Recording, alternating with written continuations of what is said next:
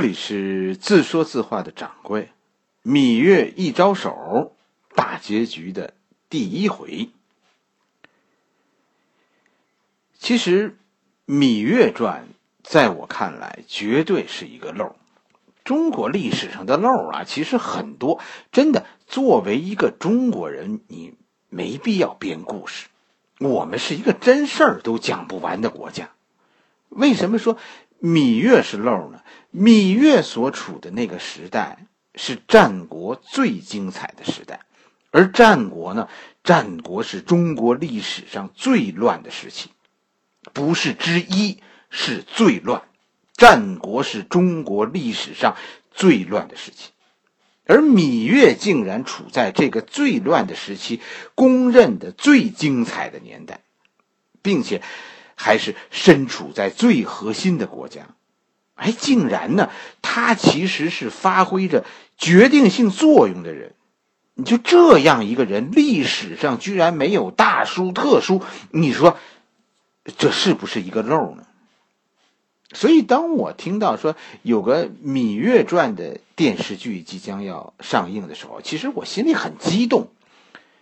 我很羡慕这个聪明人，我觉得他拿走了中国历史皇冠上的那颗宝石。《芈月传》在我心里，这是可以写一部史诗的。可现在看啊，这颗。宝石还在那儿，等着有心人去发掘。《芈月传》为什么是一部史诗呢？首先，我们说这是一个女人的史诗。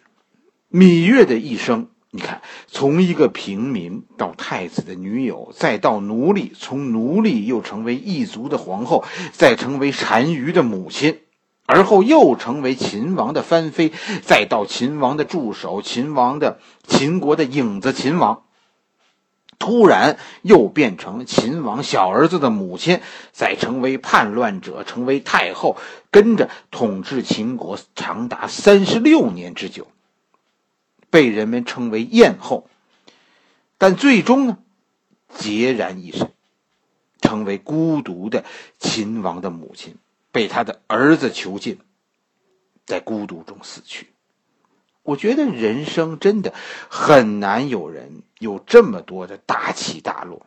芈月的一生四起四落，而且从社会最底层奴隶是吧，草原人手里手里的汉人奴隶，到大秦的太后啊，我觉得这真的是一个人类经历的极限。芈月是一个很能折腾的人，在我看来，这个人太闹了。这是个把十个世纪浓缩成一辈子过的人。你说这样的人生经历，算不算一个女人的史诗？芈月其实还是一个国家的史诗。芈月呀，芈月呀，经历了秦国的衰落，也见证了秦国的崛起。这是一个跟着秦国这辆破车啊冲进沟里的人，是那个把车又重新推上坡的人。秦国的史诗是必须有宣太后这一段的。更加主重要的其实是芈月，其实是一个时代的史诗。什么叫史诗啊？史诗就是从一个宗教的角度去讲述这个宗教所推崇的英雄。而这个英雄一定是曾经推动这个世界发生改变的，也就是说，称芈月的人生是一部史诗，那必须芈月的故事和宗教是有关的，有吗？当然有，芈月一生几乎经历了当时中国所有的宗教形式，南方的、北方的、中原的、草原的、男人的、女人的。称芈月的经历是一部史诗，那你还必须得说这是一个重要的人物，他得配得上英雄这个称号。你觉得一个国家的领导人算不算是英雄呢？一个掌握秦国命运长达三十六年之久的人，你读到的课本里关于战国的所有文章，几乎都是发生在芈月这个时期。他算不算是？一个英雄呢？这还不够，对吗？称芈月是一部史诗，那他还必须得改变过这个世界。芈月确实改变过世界，一个改变了秦国命运的人，你说他没有改变历史吗？所以芈月完全有资格被写成一部史诗的主角。我的《芈月传》其实只能算是一个提纲。我只想说说历史上啊，芈月在历史上比较靠谱的那些事儿。我希望有人能把它们用好，是吧？能给这个骨架填上血肉，让它成为一个真正的好故事。好了，我们正式开讲。战国的时候，在楚国有三大氏族，他们是招式、警示。和趋势。楚国呀，历来有一个传统，就是楚国崇尚竞争的。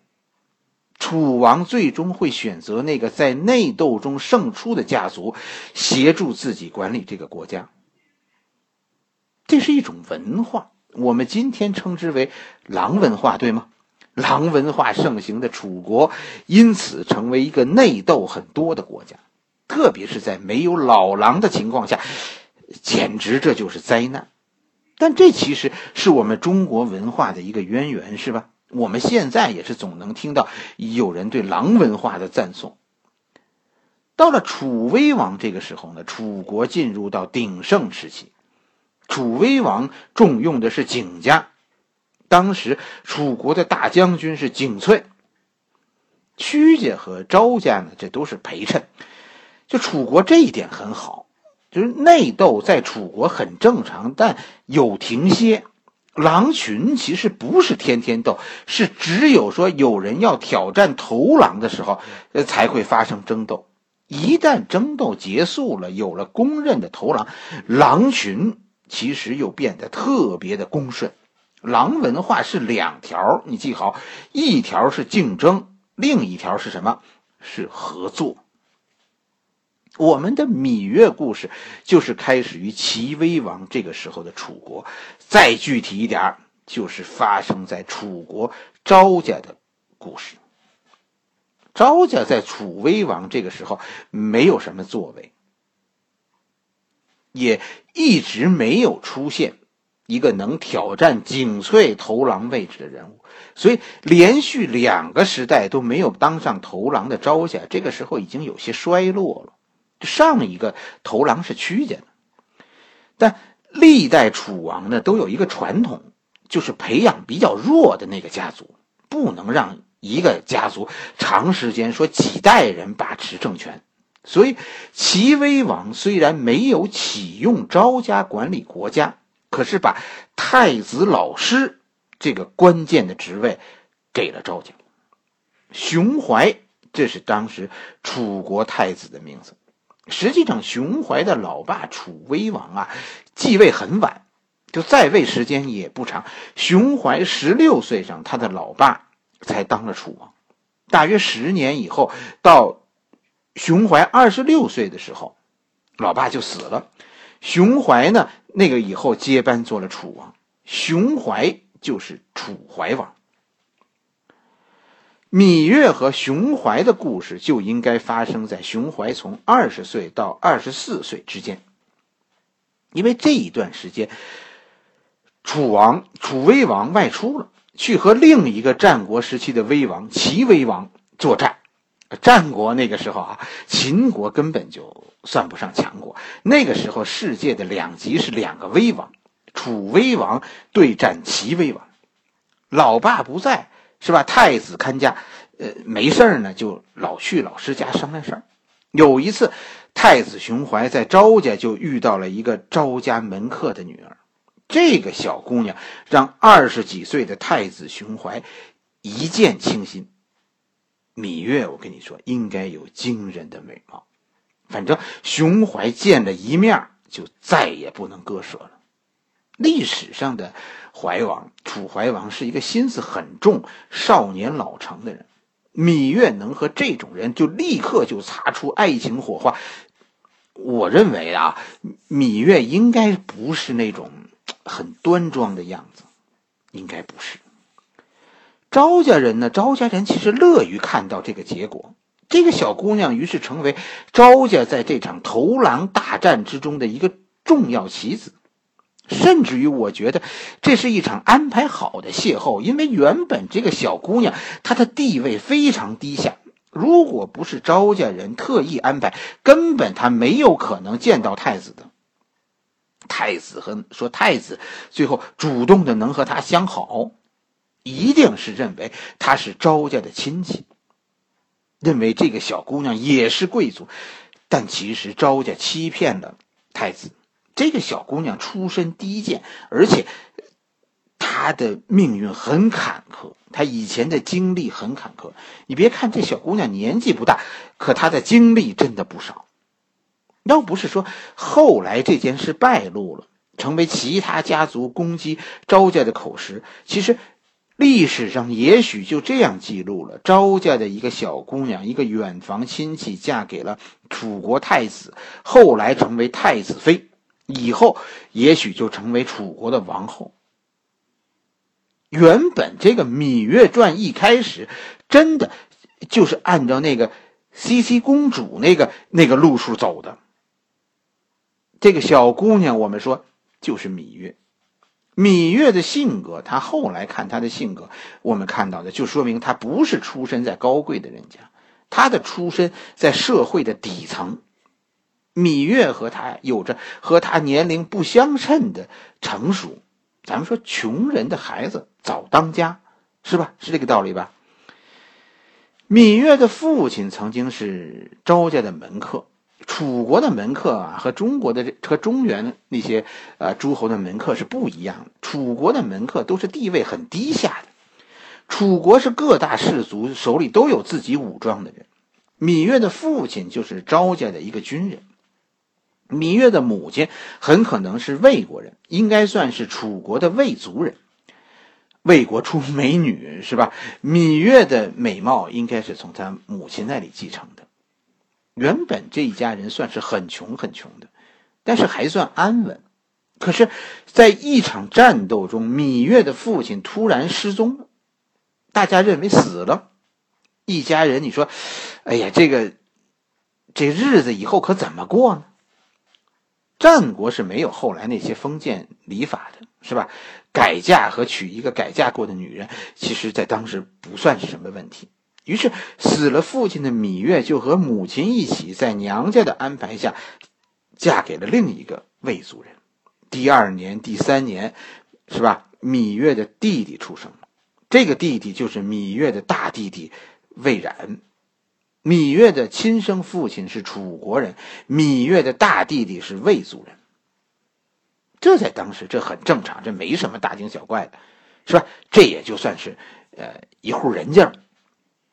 可是让人意想不到的事情突然就发生了，芈月的亲生父亲失踪了几年以后回来，芈月的父亲没死，而是被俘了。当时就是这样，你抓住敌人的士兵不是杀了，而是抓起来当当奴隶。芈月的父亲当了几年奴隶以后，偷偷的跑了，跑回楚国了。真是你说。你说这事儿可怎么办呢？是吧？最后，芈月的继父出走了，这一家人就算是团聚了，也不也不能算团聚，对吧？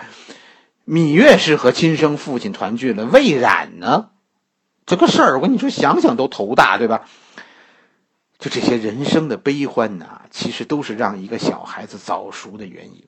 芈月就因为经历更多，所以比同年龄的小孩子成熟的早。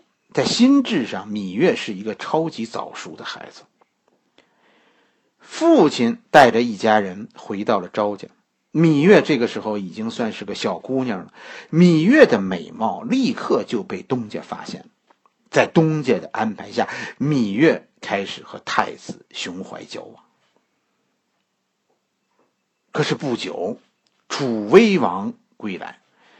楚威王这次出征算是一次胜利，但威王自己却得了病，也有说是受伤的。其实，呃，伤病在那个时候是一回事。而且回来不久呢，眼看着楚威王就就管理不了朝政了，于是，一场头狼之战就开始了。现在的头狼景家和上一任头狼屈家，以及现在卧薪尝胆的昭家，这就开始了一场争斗。景家最后失败了，屈家和昭家都算是胜出了。问题是，芈月成为了这一场争斗中最失意的人，因为他被牺牲了。这个事儿的过程是这样的：昭家因为是太子的老师，是吧？又有一个女儿和怀王交往，所以在在楚国的头狼之战中，一上来就有优势。但你要知道，这场头狼之战，大王和太子是不参战的。他们是裁判，但是景家随后就发动了反击。这芈月不是昭家的女儿啊，芈月是昭家奴仆的女儿啊。这件事一下子就被景家揭发出来了。好，你昭家，你现在找个下流人和太子来往，你这是要玷污我们贵族的血统。真的，那个时候的。奴仆、奴隶是一种低贱的生物，他们在贵族的眼中就和牛羊是一个类别的。只要你没有贵族头衔，你就有可能血统不纯。景家的揭发，芈月和太子突然就变成了两种生物。这种差距不是我们现在说门不当户不对这个差距，真的就是不同生物了。根本就不可能有结果的。从后来芈月对楚怀王的态度来看，我想怀王是做了负心人的。确实，你你说，你要是站在怀王那个角度，在当年的那个年代，当你发现自己的爱人其实是一只阿凡达的时候，你你会如何选择呢？真的就是这样，你你写写芈月父亲的归来，你写写怀王的转身，这些难道不比编那些没影的故事更真情、更打动人吗？昭家于是急于平息风波，是吧？太子急于撇清关系，于是昭家给了芈月的父亲一笔钱，你们远走他乡，以后再不要回来，这个事儿就算是结束了。这个事可能是昭家安排的，也可能是，呃，熊怀的母亲安排的。